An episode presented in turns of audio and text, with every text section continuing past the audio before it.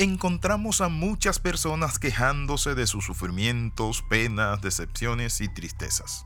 Y muchas veces nos ponemos como víctimas. Uno de los problemas de ponerse como víctima ante las injusticias, el sufrimiento, el abandono, la tristeza, la mala suerte, si usted lo quiere ver así, y del trato duro de Dios, ¿saben cuál es? Es que cuando usted es víctima, nunca se levanta. La Biblia dice y sabemos que a los que aman a Dios todas las cosas les ayudan a bien. Es decir, Dios permite que nosotros pasemos un proceso. Hay cosas dolorosas de nuestra vida que no vamos a poder evitar. Es necesario que sean afligidos en diversas pruebas. El sufrimiento es parte de la vida del hombre, así como la disciplina para formar a un niño. Bienvenido al devocional titulado Confianza Inalterable. En el Salmo 116, versículo 8, es cierto que el salmista David dice lo siguiente. Tú has librado mi alma de la muerte, mis ojos de las lágrimas y mis pies de resbalar.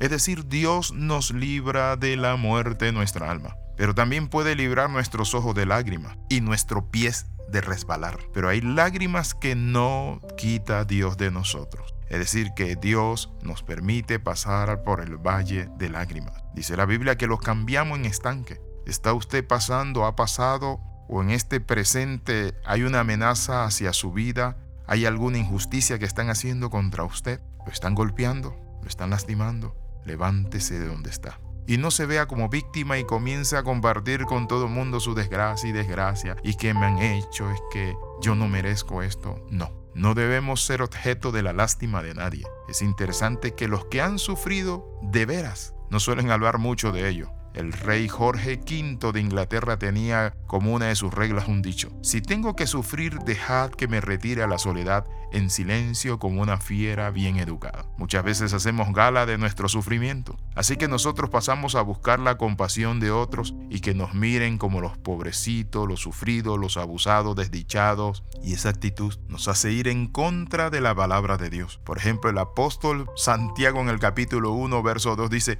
tened por sumo gozo cuando os halléis en diversas pruebas. No es tristeza, no es que me voy a morir, que yo no valgo, que han abusado de mí, no, tened por sumo gozo.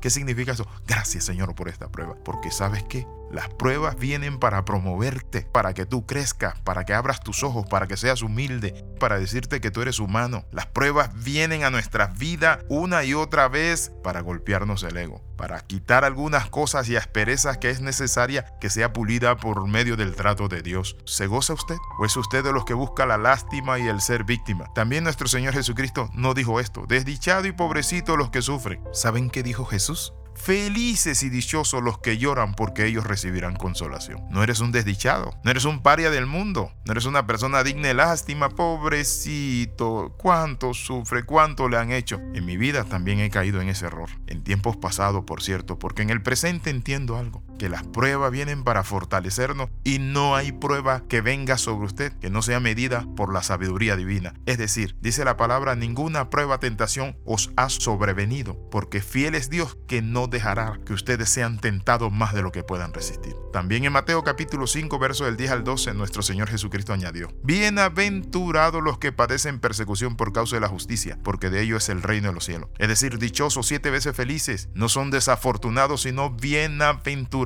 También dijo algo poderoso en el versículo 12, Bienaventurados sois cuando por mi causa os vituperen y os persigan y digan toda clase de mal contra vosotros, mintiendo. ¿Qué dice Jesús? Gozaos y alegraos porque vuestro galardón es grande en los cielos, porque así persiguieron a los profetas que fueron antes de vosotros. Es decir, Jesús nos quita eso de pobrecito, desdichado, cuánto sufre y nos quita la depresión y nos dice, no, no, no, no, no, no, no, no, ustedes gócense, alégrense porque su galardón es grande en los cielos cuando la gente diga toda clase de calumnia y mentira contra vosotros. Con cada calumnia que viene, tienes que aprender a reírte de ella y decir, gracias Señor, porque la gente lo que está diciendo es una mentira, no una verdad. Y si la gente me está criticando porque es una verdad de algo que esté haciendo mal, tengo que arreglar el rumbo. A Job el dolor y el sufrimiento le había arrojado a los brazos de Dios y le había demostrado su absoluta dependencia de él. Hay que reprender el espíritu de conmiseración, de que somos víctimas, de que todo nos sale mal, de que tenemos mala suerte, que la gente la tiene contra nosotros, que a nadie le interesamos, que estamos solos y desdichados en el mundo. Usted no está solo. Usted tiene un Padre celestial y un Dios maravilloso. Haga un alto y ore conmigo dándole gracias a Dios por las pruebas, las luchas.